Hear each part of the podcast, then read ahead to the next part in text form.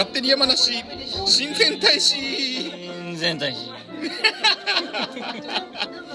えー今週もお届けしてまいります、はい。勝手に山梨親善大使の時間でございます、はい、このチャンネルは山梨に移住していた2人が山梨の魅力を、えーもっと知っていただきたいという趣旨で行っているチャンネルです。ええあのー急に収録を始めましたんで、はい。今もうあのなよくわかんないことになってると思いますけれども。はいはいはい今週もお届けしてまいりますのは樹海のガイドメッシーとランナー林です。よろしくお願いいたします。すごい拍手が多い。いやー今日はもうすごいギャラリーがこれギャラリーがね9億人ぐらいいますから、9億人も、は日本の人口何パーセントですかね。視聴率素晴らしい。よろしくお願いいたします。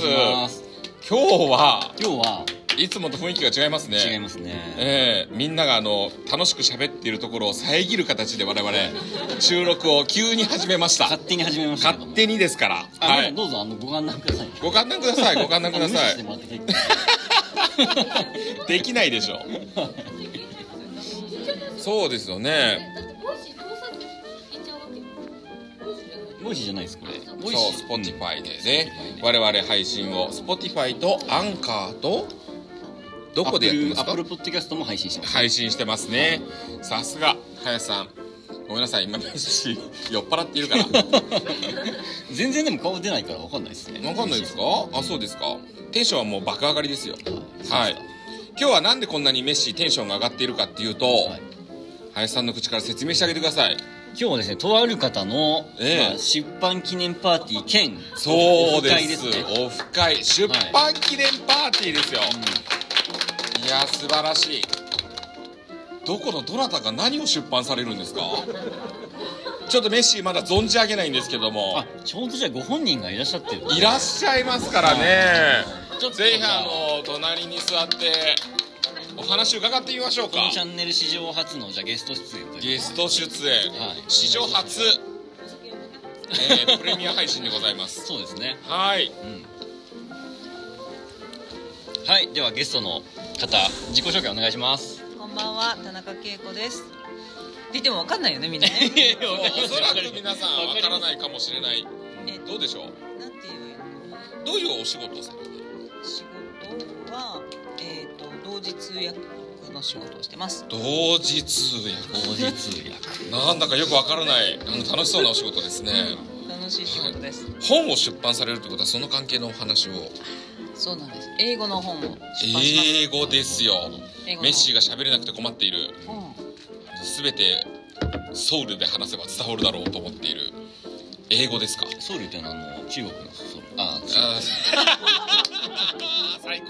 最高。ええ。魂でね。国はい。魂で喋るっていうスタイルでやってますけどメッシーは。どんな方の英語はじゃあペラペラってことですか？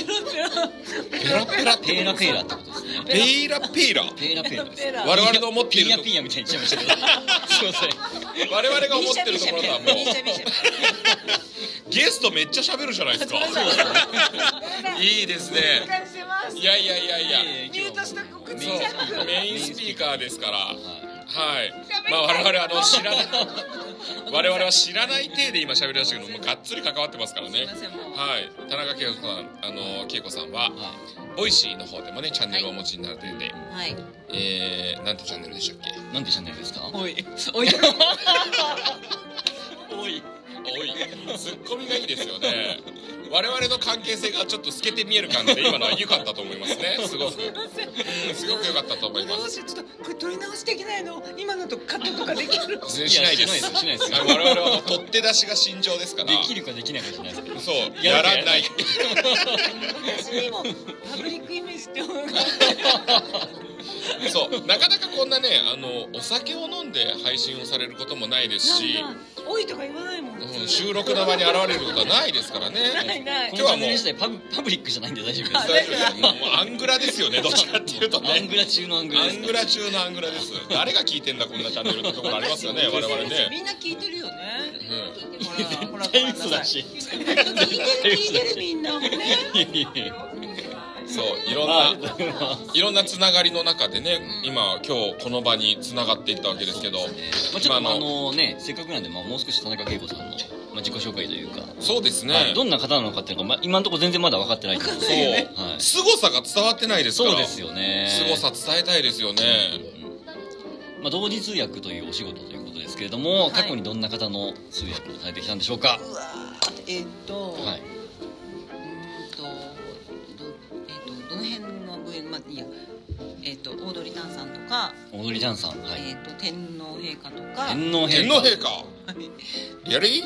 デアリー。デアリー。なんて私はい。あのはい。ビル・ゲイツさん。ビル・ゲイツ。ビル・ゲイツ？ビル・ゲイツ？そうですリアねリー？うんあと誰ちょっと黙ってもらっていいですか？あーすいません。すいません今静かにしてオーダーがす来ましいません。はい。頑張ります。はい。どうぞ。ビル・ゲイツと。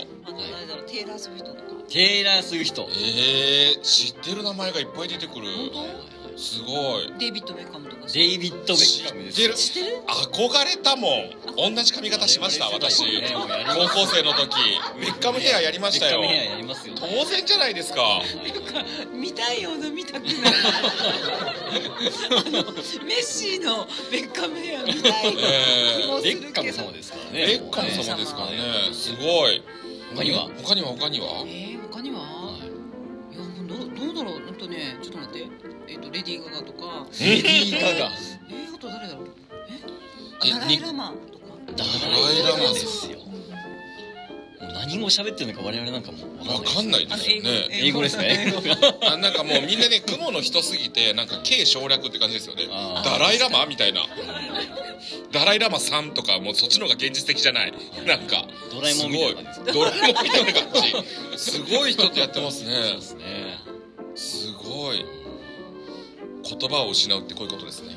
ななんでそんな仕事をするようになったんですか？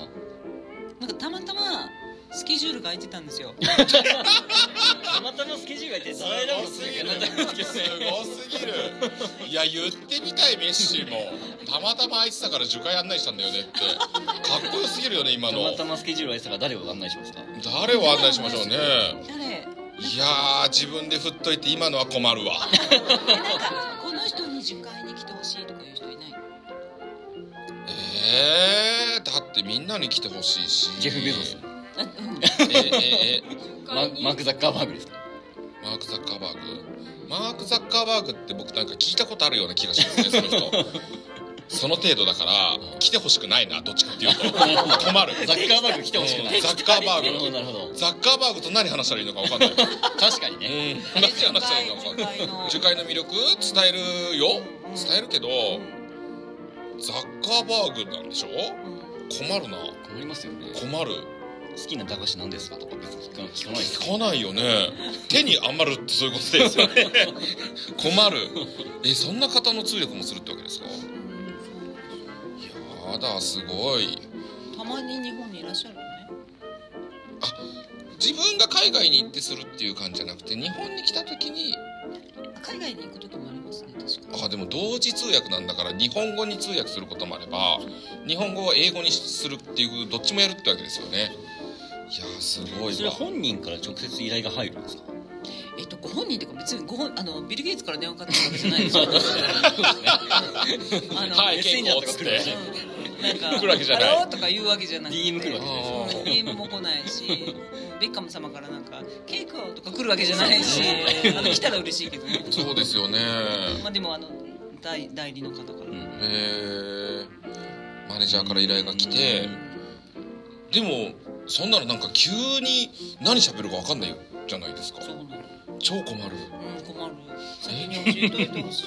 あ ーそうですよね。もうじゃなくてそうですよねえでもなんかそういうなんかえ本当にリアルタイムでパッパッパって帰るってわけですか？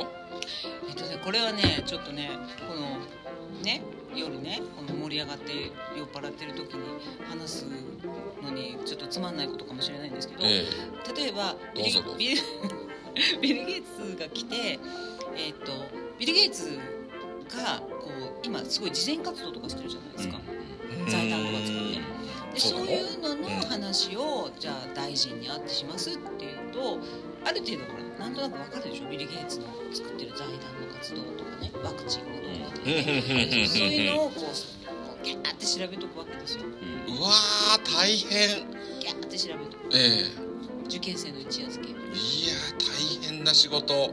ゾッとする。そうじゃあなんかうんその今リア今その人が何をやっているかとかバックボーンで何をしてきたかとか、当日じゃあそれを推そこから推測して当日何を喋りそうかみたいなところまでこう枝葉を伸ばして必要なこうそうなイメトレみたいなのをして臨むってわけですか？わまあ大体そんな感じあすごいんですけど文脈ですね。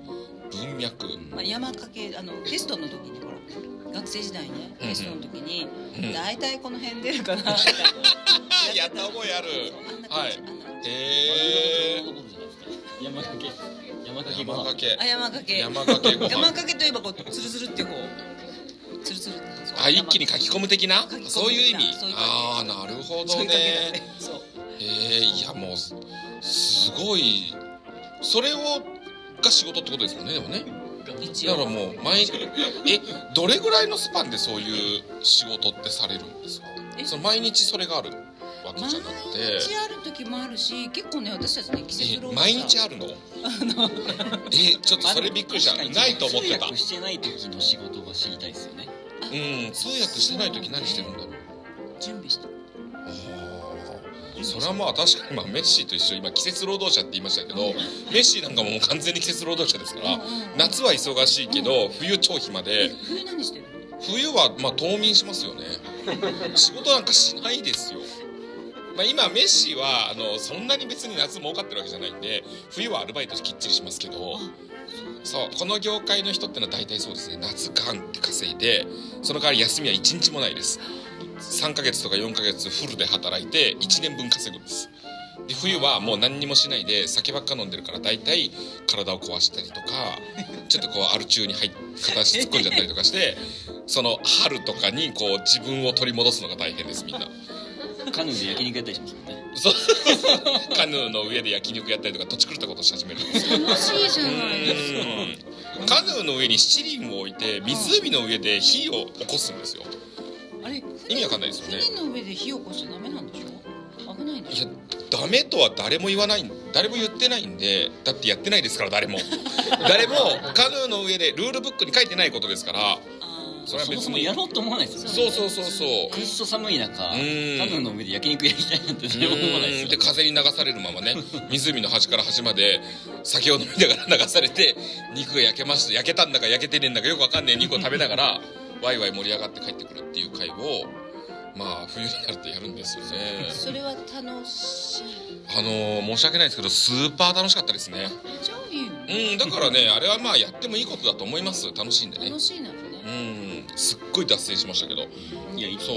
まあそういう感じでね冬は遊びますよね。夏はがっつり働いて。そんな感じですなるほどね。通訳の仕事もなんかそんな季節感がある仕事ってイメージないですけどね。通訳はねまあ通訳の種類にもよるけどえ例えば秋とかえうんうん。なんか行事が多いじゃないですか。文化的なイベントとか。やばい全然あの文化人じゃないメッシーが今もう 顔出しちゃってそうなんだって思ってますけど。文化の日ぐらいしかわかんないですわ文化か。んないですね。でも秋にあるでしょ文化のそうですよね。秋だ。うんイメージはありますね。ああなるほど。あとは春とかもちょろちょろっといろいろあったりとかして。で夏は、まあ、欧米人はね基本的にほら休むでしょ、うんあとクリスマスも休むでしょ。ああーそっか。仕事がもうヒューってなくなるから。はいはいはいはい。もうそうするとヒューって。今日もいいないい一日だなみたいな。ああ暇だなってなるわけですね。ぬくぬく。こっちは冬だし。うんその時期ね。うん。ああなるほどね。すごい、あ通訳の仕事してて楽しいですか？楽しいですよ。お楽しい楽しい。うん。楽しいよ。今目が輝いてます なんで？3回ぐらい言ったんでちょっと説得力がだんだんあの欠けていきましたけど私にはあの目が見えてましたから あの輝いてましたちゃんとなんかあの最最近ね私 Voicy ではい。通訳の仕事の話とかしてるでしょ、はい。でいかにこう準備が大変とかね、うん。いろいろぐちぐちぐちぐち言ってるわけですよ、うん。準備大変で本番でも何が出てくるか分かんないしもうぐちぐちとか言ってたらなんかあの同時通訳を目指していた方からコメントで「私は同時通訳やっぱり違うかもしれないと思いました」っていうコメント、そんなに恵子さんの話聞いてると準備とか大変そうだしとか言ってなんかすごい申し訳ないことしたなと思ってあのそういうのもぐちぐち言ってるけど、うん。でも楽しい。うん。楽しい。いどの瞬間が楽しいんですか？いやどの瞬間楽しいかな。でいろいろいろいろ本当にいろいろで例うん。えばすごいいい話が聞ける時とかあるわけですよ。ああそっかそっか、うん。そっか喋ってんの自分じゃないですからね。自分も聞いてるんですもんねメッシそっかそっか。ーと違うところなん。ですよああそっか。そっかメッシーは自分が喋ってることでしょ？そうですね。自分が喋ってうん。スピーカーは自分ですから。でしょ？私はね自分が喋ってるけどスピーカーは自分じゃないから。だからいいあ話めっちゃいい話。みたいな誰よりも早く聞けるわけですね。そうなの。オードリー・タンさんは本当に。ああ確かに。そうなんですそういうことか。特等席なんだじゃあ、本当これはちょっと心に刻んどこうああなるほどねそれはなんかあの全然感動の質が違いますよね。うん。僕と僕の仕事の場合とはちょっと違うわ。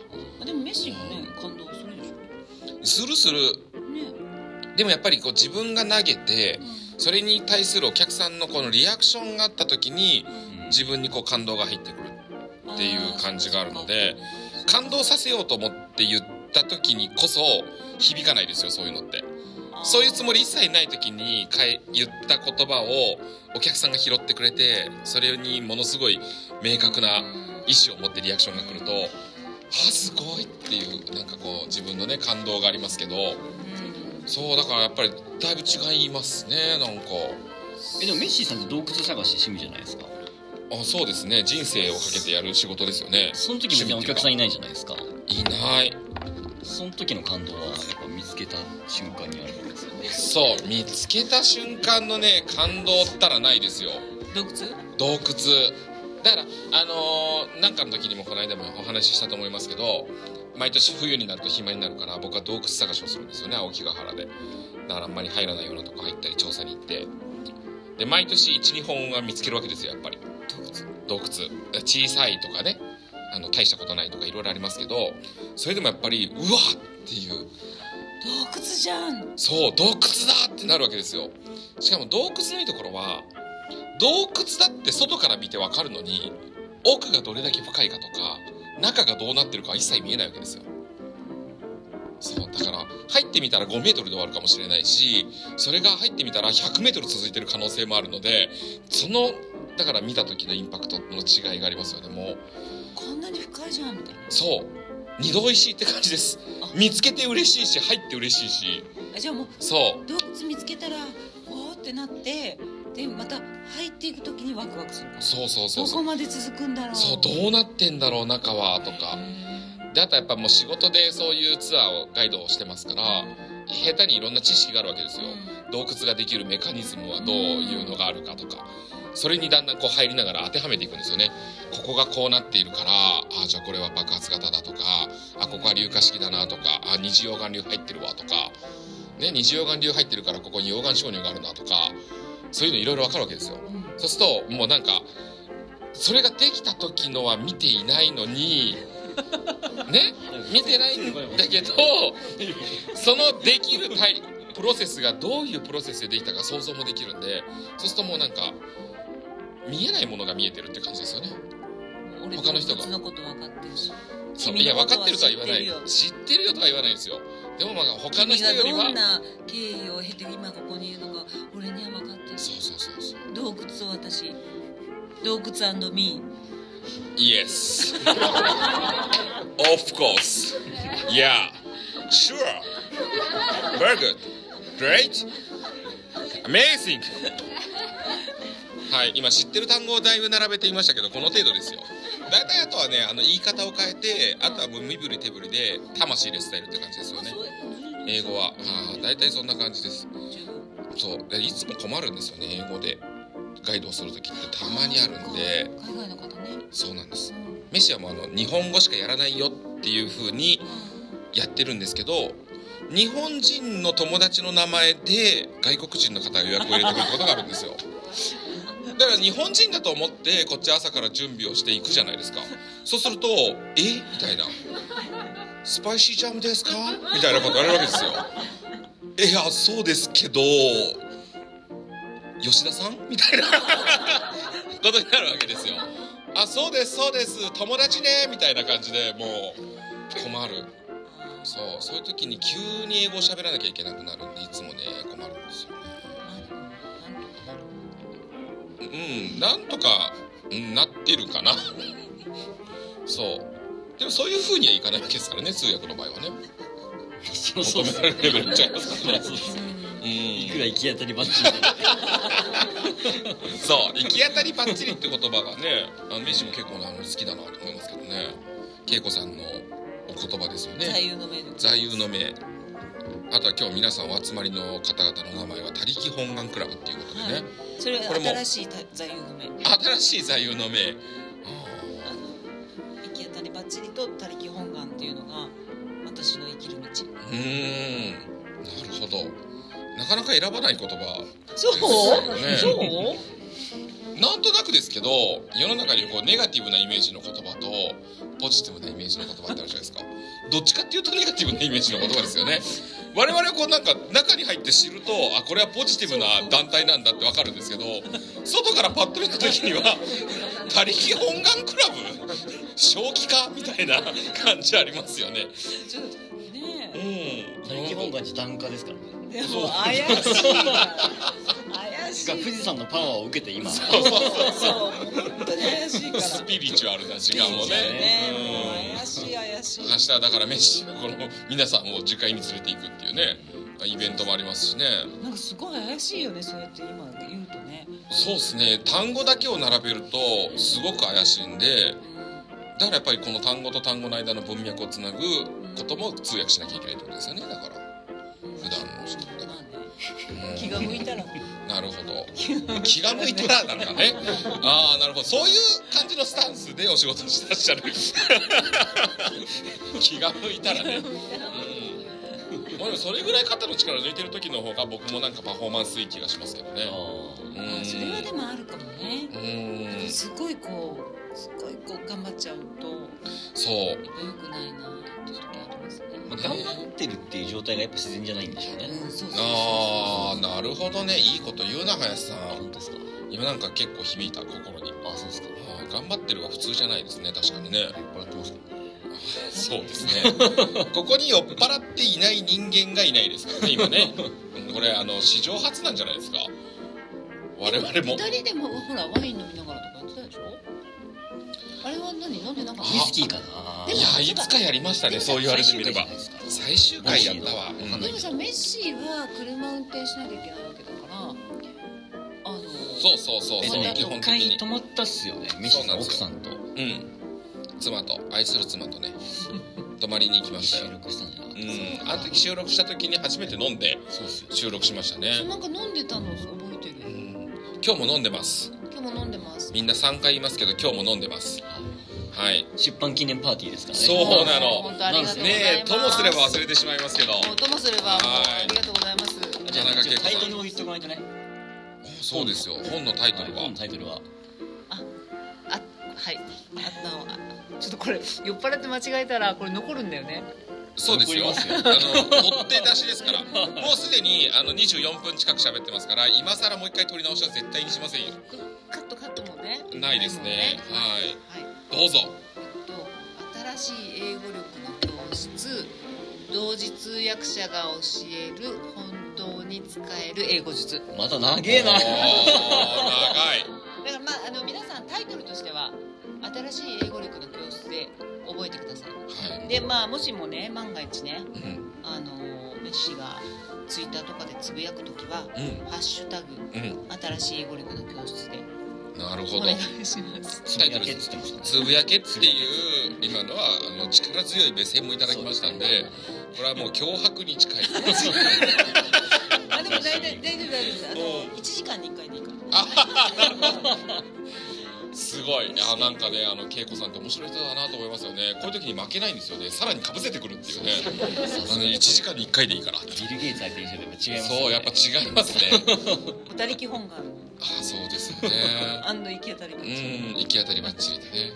そう。4月20日発売で。7月20日発売ですか？そうなんですよ。はい。7月20日に発売。はい皆さんアマゾンとか本屋さんとかあリアル店舗でも買えますんでね。でも予約は絶対しといた方がいいですねやっぱり予ね約はねうん。始まってるんでね。あの Google とかねうん。何でもいいから検索していただくとはい。予約サイトがピコンと出てきますから。ピコンと出てきますから。それだけタイトルが長いけれども。な長いけどー新しい英語力の教室もしくははい同時通訳者田中恵子とか入れるとなるほピコどやーンって出てくるから。ピコーンっぱ名前の売れてる方違いますね。メッシーって入れて出てくるのはね大体リオレル・メッシですからね。あはい。サッカー選手の方が先に出てきますから。名前が売れてる方違いますね。違います。すごい。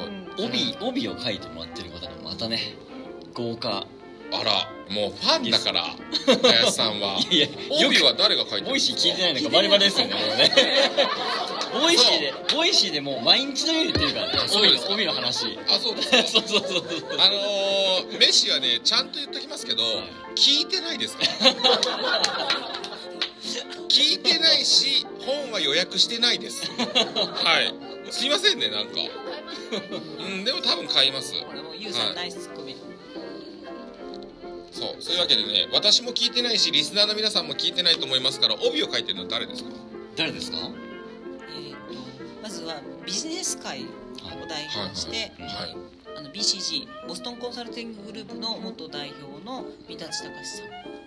BCG ってあの駐車じゃないですよ。はいはい。そこ行く？はい。はい。あのメッシ疎いんであの全然あの凄さが今は伝わってないです。わかんないです。ごめんなさい。そそしてもう一方は夢を追い続ける人の代表としてこれは知ってますよ、ええメッシーさん。ギタリストのはい。布袋寅泰さん。えー、すごい。これがあの布袋さんですよ。あの布袋さんが。あの布袋さんが帯書いてるんですやだすごすぎる。ないですか？布袋さん本当すごいもうあの今ツアーの真っ最中で、え。ツアー始まったばっかりのタイミングでちょっと無理かなと思って恐る恐るお願いしたらもうえそういうのってお願いするんですか？お願いするのお願いするの、えじゃあ友達知り合いってことですか？布袋さんとうん。恵子さんは？うん。マブダチって感じ？そ んな感じではないけどお知り合いって感じですか？えー、すごい。お願いして書いてもらうんですね。書いていただけますか？って恐る恐る言ったら、えもちろんです。喜んで。あじゃあやっぱりなんですか？あの通訳のお仕事で一緒になったりとかねしたことないんだけど。あらーなんかもうあんまり掘り下げない方がいいのかしら。いやそんなことない。ろんなあのなんか全然そんなことない。あそんなことないですか？様の今ええ井美樹さんもあの仲良くさせていただいて。へえすごい本当に素敵なカップルですよね。うーん。すごい。ビッグネームが出てびっくり。あの人ってこういう反応しちゃうんですね。ええー、ってあなんかもうあのシンプルな感じが出ちゃいました。すごい今までビル・ゲイツとかダライ・ラマとか出てきたのに ここでそんななんいやだからさっきも言いましたけどビル・ゲイツさんとかダライ・ラマさんはだから「さん」をつけるのに違和感を感じるぐらいキャラクターですか。もうあのなんか遠いね。そう遠い。現実にいる感じがしない。はいはい。ドラえもんと一緒ですだから、はい布袋さんはまあだからなんだって話ですけど。なんかあまあじゃあもっと近い感じがしますね。はいあの凄さのこう比べるとかじゃないですよ。はい。なんかなんとなくね現現実味がある。布袋さんのギターにはよく触れているわけだしはい。音に。ビル・ゲイツのトークには触れたことないですから ね。あの人が何を普段普段考えてるかっていうことは意識しないけども布袋寅泰さんのこのギターは絵に浮かびますからそういう違いですよねはい。なんでこんなに必死に今。なんかすごい熱意だなと思いながら熱意、まあ、結構好きなんでもいいしあのボーイも好きだし。ああそうなんだ。はい。驚きました今、うん。うんそういう意味では樹海案内したいですよ布袋さんは。お伝えして布袋さんは樹海に案内したいですねぜひね。うん。洞窟でギター弾いてほしいですよね。そう洞窟でギター弾いてほしい。本当にやってそうですよね。ね MV 響とかとかはどうなんですか動物はえっ、ー、とこれガチな話をすると非常に許可を取るのがめんどくさいです。マジで勘弁してくれって感じです。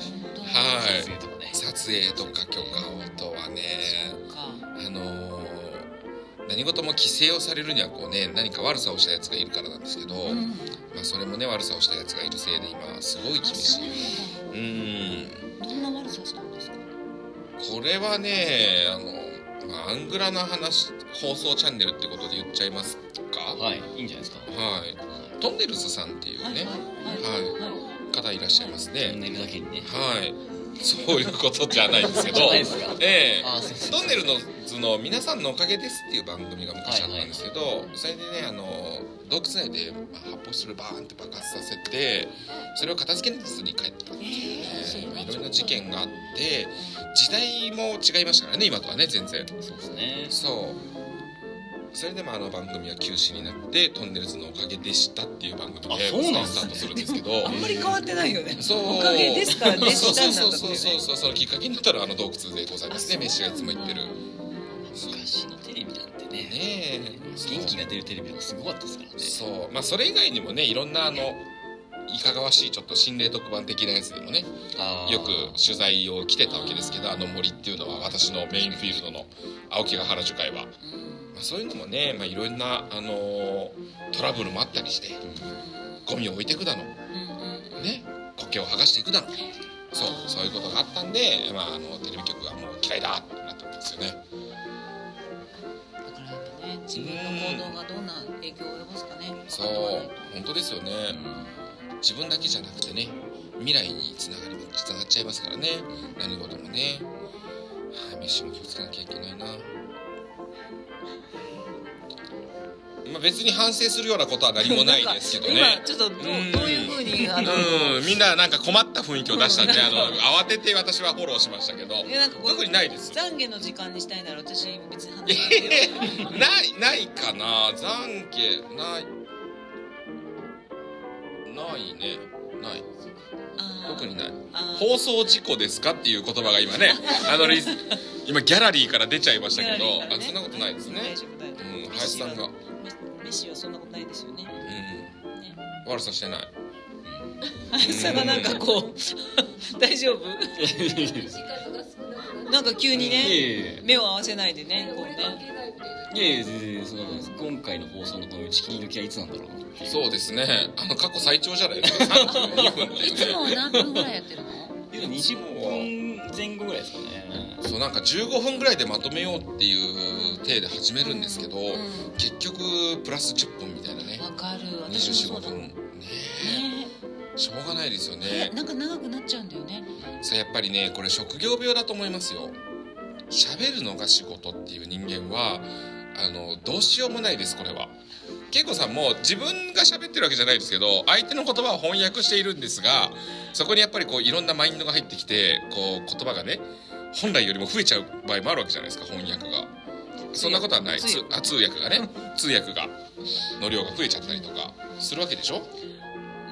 そんなことはないのか、まあそういうこともありますね。あありますよね。まあだから喋る人間はしょうがないですよね。だって林さんだけで喋ってたら時間通りかもしれないですよちゃんとねあちなまあみにえ。あのまあここにいる人たちはよく聞いてると思いますけど多分通訳と翻訳の違いが多分ね分かってない人もいると思うので。えああなるほど。だってメッシ分かってないですから。その辺せっかくなんでね。ああ聞いときたい。え？ぜひぜひ。違い？通訳と翻ボイシー訳の違ではいたびたび言ってる。たびたび話してるんですけど。でご存知今先ほど言った通りメッシは聞いてませんから通訳と翻訳の違い。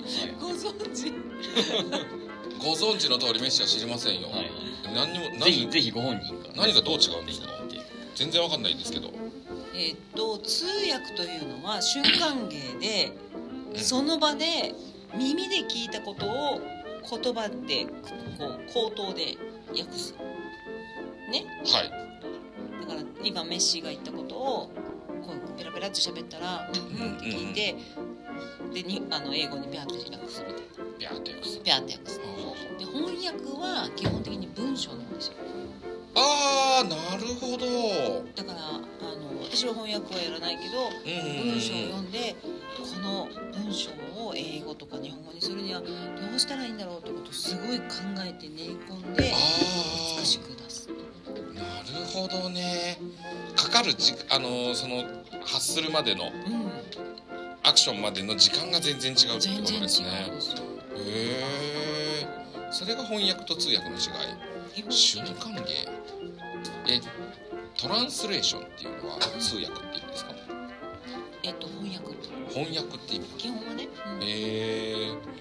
この間あのなんて言えばいいんでしょうねあれね。 English school かな？うんごめんなさい。あの全然違うです。ん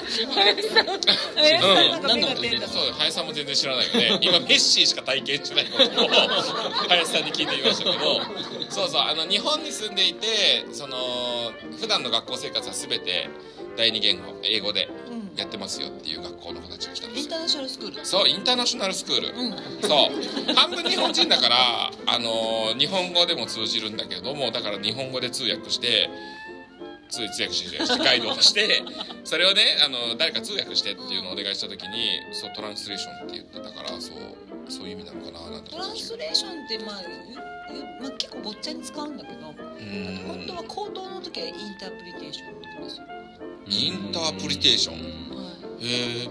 僕らの仕事のでねあの僕はネイチャーガイドって言ってますけどインタープリターだっていう人がいるんです私の仕事はインタープリターですって。あそれがそういうこと？あそれなり自然のそう、ことをうん、っ自分の言葉で伝えるから、ていうことかな。うん。そういう意味ってことですねおそらく。うん。そうなんかね。そうあの解釈みたいな意味もあるからね。うん。へえ。んかねあんまりねその横文字にされた時に自分にしっくりこないんでネイチャーガイドももうすでにしっくりこないんですよだから。ああな僕の職業って言葉に表すとなんだろうなっていつもー思うんですけどね自分の職業ってなんだろうってたまに思っちゃう。なんかね一言じゃ表せないから体感してもらえばなんとなくわかるんでしょうけど自分でもわかんないしねしっくりくる言葉がないのが困りますね。うん職業の呼び方って難しい、うーん難しい。うん。林さんは旅すると理由があるな職業ではないですけどね。あ 職業じゃない。職業じゃない。ですねあそっかそっか。それは違いますか、うん、だから樹海のガイドぐらいがやっぱり僕ししっくりくるんですよね、でも鹿のガイドもするからじゃあその時は何なんだっていうなんだかもうよくわかんない。樹海にいる鹿のガイドはダメなの？だって樹海にいるね厳密には樹海にいる鹿をガイドしてるわけじゃなくて 別の森にいる鹿をガイドしてますから厳密には違うんですよ。樹海と鹿のガイドはどうああそれぐらいですよね、まあ、誰でも思いつきそうなそうですね。で樹海と鹿の案内人っていうふうになってますけど。うん。ね。ね。え難しいね。え難しい。樹海と鹿が好きな人じゃないですか。ああそれがいいんじゃない？なんかただ好きな人に仕事依頼しますか？なんかあ好きなんですねって終わりじゃないですか？なんか案内しないところでもすごいんじゃないですかメッシー自分一人で鹿の生態とか調べたりするじゃないですか。まあそうですよね。夜な夜なね。夜な夜なね。何が面白いのか自分でも分かんないですけどカメラ設置したりとかしてね。そうですね。誰に頼まれたわけでもないのに。誰に？そうなんですよ。そこが重要ですよね。そうそうそう誰に頼まれたわけでもねえのにわざわざ車を20分ぐらい走らせてずーっとライトでこう森の中を照らしてですね。それを1時間ばかしやって家に帰るっていうね。え何してんのライトセンサスって言ってあの鹿の生態調査ですね。えこう鹿を見つけようとしてるの？そうそうそうそう。へどこに何頭ぐらい鹿がいるかっていうのをずっとこうライトで照らすと目がピカッと光ってくれるんでそうするとこうなんか麻酔銃を撃ってとか罠を仕掛けて捕まえてとかそういうなんか直接的な手法だと鹿を傷つけちゃったり動物を傷つけるわけですけどライトセンサスの場合は極力こう動物に対して相手に対してダメージを与えずになどこに何頭置いてっていうのを調べることができるっていう手法でむしろ日本より海外の方で発達した手法になりますけどそういうのをずっとこの西湖地区でやってます。西湖って湖で。もうこう何年？5年ぐらいやってるんですよね。5年もやってりゃ誰かね研究者がねこういう資料があるって言われたらもうくださいってなるもんですけど誰もそういうこと言わないですよね鹿って興味ないんですよ。知らないんじゃない？いやいやこう見えてメッシはあの売れたい人間ですから売り込んでるんですよ。こういう資料ありますけどどうですかって言うんですけどいやー興味ないな別にみたいな。鹿ってねそういう生き物です。うんみんな興味ないんです。こんなに近くにいてこんなに観察するチャンスもあってでもまだ分かんないこといっぱいあるのにうんそう。ある本では 8, 8から10歳で死ぬ。うん。ある本の著者は、えー著者は14歳から15歳で死ぬって書いてあるんですよ。うんね、これ人間で例えると80で死ぬのか150で死ぬのか分かんないって言ってる状態なんです。ね？こんな程度しか分かってないんですよ。えーなのにこの情報は別にいらない誰も喜ばないからっていうそういう生き物ですよ。昔ねちょっとまた全然なまたほらこうやってどんどん話が長くなるけど大丈夫、ね大丈夫ですよ。これはあの3回か4回ぐらいに切ってねあの放送するっていう手もあります。でもいいですけどねありませんね。はい続けてください。いやいいですいいです全然いいですいやどうぞ。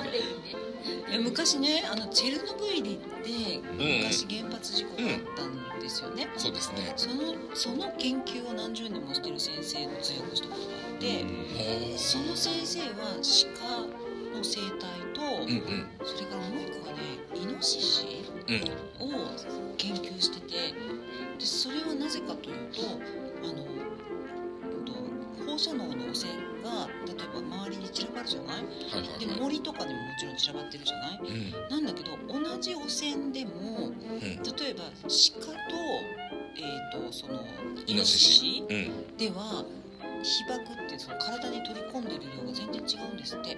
そりゃそうだと思います。ほらそうねだ。うん。そう草を食べる量が違いますから全然。草を食べたり草食か雑食かの違いもあると思いますし生息範囲の行動範囲も違いますし、そう。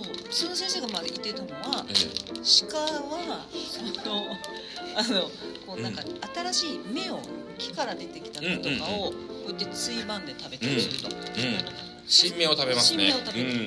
でもイノシシはなんかどんぐりとかのイノシシって言ってたと思うんだけどな土の中のものをこうやって探ってこうやって食べるものは、土にこう溜まってる放射能をうん一緒に食べちゃうんだって、そうだと思いだからます新しいこう木から出てきたなるほどね。芽を食べてる動物とそれから土にこう土の方が多いってこと？そうじゃそうそうだから土に入ってるものを食べるものと同じ被爆っていうか同じ汚染地域でも被爆量が全然違うっていう研究ああじゃあイノシシの方が多いんだ。多いのよあうん。メッシーの思ってたイメージと違った。ああでもそっか。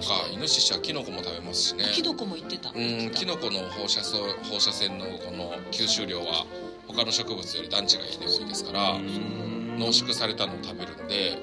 なるほど。っていうのを言っていてでその先生がねあのあのあの時あの東北のうんうん。福島の原発の後に、日本で引っ張りだこになって、うんでそれこそお母さん方の追っかけとかできてるぐらい大人気になっちゃって。しゃるたびにうん。なんかそういうちょっと小難しい学会みたいなのの通訳に行くと大体こう客席に気に入る人って学者のおじちゃまたちばっかりなんだけど、なんかママたちがいっぱいいるわけその人その先生の声。あーたまにいますそういう先生。いやそれでなんかメッシーも聞きに行きますけど。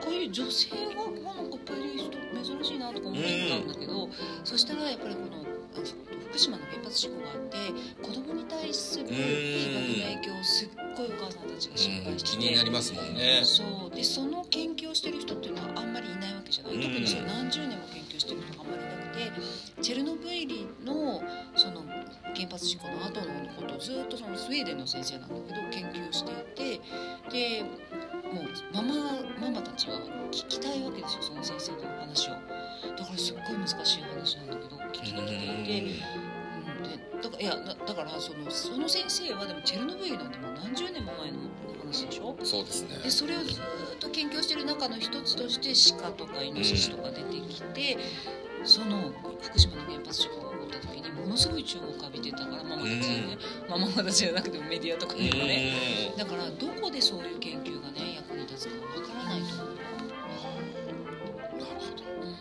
ん。 Connecting the dots本当本当本当本当いやいやちょっとあの僕はあの今のは何ですか田中慶子さんのチャンネルでよく言われる言葉ですかまた。私あの聞いたことがない言葉が出てましたけど何ですかもう一回言ってください。 Connecting？the dots。ですね connecting the dots。はい、あのあの田中慶子さんのチャンネルでも 田中慶子さんって私なんですけど、ええ。あのたびたび取り上げてらっしゃる。たまに言うけど、えまあよくね。まあ、有名な言葉で。ええー、どういう意味ですか？どういう意味 connecting？スティーブ・ジョブズがあのスタンフォードの卒業スピーチで言った言葉ですね。なるほどね。なるほど。はい。林さんってこうすごくたまにあの理知的というか。そうですなんかねいや多分皆さんご存知かと皆さんご存知なんですか？かなり有名なああそうですか。でも林さんさ本もすっごい読んでるからそうなの。すごいなんか普通に喋ってるとすごいなんなんていうの？知性の高いことをひょって言うよね。うんたまに引いちゃうんです。だからちょっとなんか今の引いちゃう。引いちゃう。とかそうたまに引いちゃうんですよメッシは。あまあやっぱりねこのあれですよね。だから僕はビル・ゲイツさんとかには全くもって1ミリも興味がないので彼が何を言ったとかに別に何も心に引っかかるものは別にないんですよ。だって調べないから彼のこと。彼が何を言ったかも知らないし引っかかることはないんですよ。でそれを林さんがこと出すじゃないですかだから林さんの言葉として僕の中にインプットされるんですよね。そう。あああの時はそう。林さんがそう言ってたなっていう言葉にインプットされるんでなんかもう林さんがねだんだん神格化されていくんです僕の中で。こうなんかあのすごい人みたいになっていくんで。もうねだってビル・ゲイツが言ったこともスティーブ・ジョブズが言ったことも全部林さんが言ったこと全部言ったことになってるんでね。すごい。まあでもねうん言葉なんて元をたどれば誰が言ったか分かんないですからね。全て。まあまあ確かにねそれを言っちゃおしまいだけどね。あとさみんなが思ってることとか感じてることをん言語化できた時にすごいこの人いいこと言うなってみんな思うんだと思ううーんなんか発想自体が新しいっていうよりは本当はみんなが感じてるけどもちゃんとそれをうまく言語化できた人がいいこと言うねって。うーんあとタイミングもありますよね。それもあるうん。あると思う？そうタイミングは確かに感じるあでも今のね恵子さんのは分かりやすかったです。わかりやすかった？うんすごく分かりやすかった。なんかいいこと言うねってたまに言われることがあるんですよ、うん。ね、言う自分が言うこともありますし、そうあそういうシステムなんだなっていうのがなんとなく分かりました。ね。確かにそうかもって思った。うん。ねなんか前からそういう考え方あったけどそういううまいネーミングをつけた人うん。そうそうそうそうね説明をするっていうのが大事ってわけですねだからね。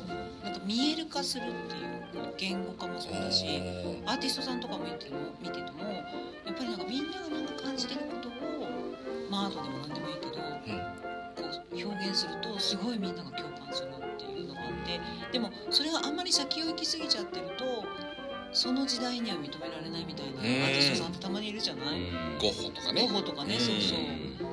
でももう、まあ、時代が追いつくとあこの人もすごいってなるわけじゃなうい、本当はみんなが持ってるものだと思うよ。なるほど。だんだんなんかあの我々のチャンネルらしくない。ごめんね。そうですね。やいやそうですね。うすいません非常にこう真面目な感じ真面目な。じゃあここだけちょっとカットカットカット。違う違う違います。これがいいんじゃないですかねだからこういうなんかこうケミストリーがね。そうだね。そうこれがいいんだと思いますよ。いつもと違う出せない。そう出せない。はい。田中恵子さんがいるとこうなりますよっていうのがあのよく出てた。はよく出てた。いこんなんなっちゃうよ放送回になったと思いますこんなんになっちゃうよだとネガティブな感じになりますけどこうなれましたっていうこうポジティブな感じじゃないですかね。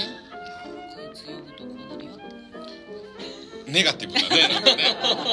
う ん恵子さんちょっとネガティブなところがありますということでねあのメッシと同じものを感じますねちょっと毒がね毒を毒を吐くっていうのが大事ですからね人生において私はうんそうなんですかそうもう我慢しないっていうことに決めましたからうん鬱になっちゃうんでねうん大事大事そう毒を吐くにつながるんですか毒を吐くだと語弊がありましたねうんなんかあんまり我慢しないとかねあの好きなように振る舞うっていうことにしましたねだから子供の前で「わー」とかやるわけですよ。あ大人にもやるし、うん、知ったこっちゃねえって感じですよね。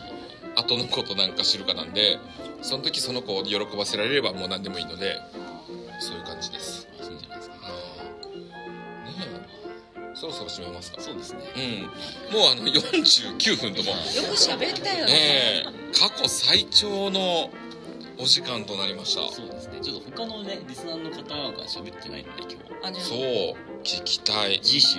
次週他のリスナーさんに突撃。聞いてみたいですよね。そうですね。せっかく山梨まで来ていただいうん。て関西からもね来てもらってるそういうことですよ、うん。今日は何しに来たんですかっていう回にしましょうかね。一人ずつ座右の銘でも聞いてみますええそれいいですね。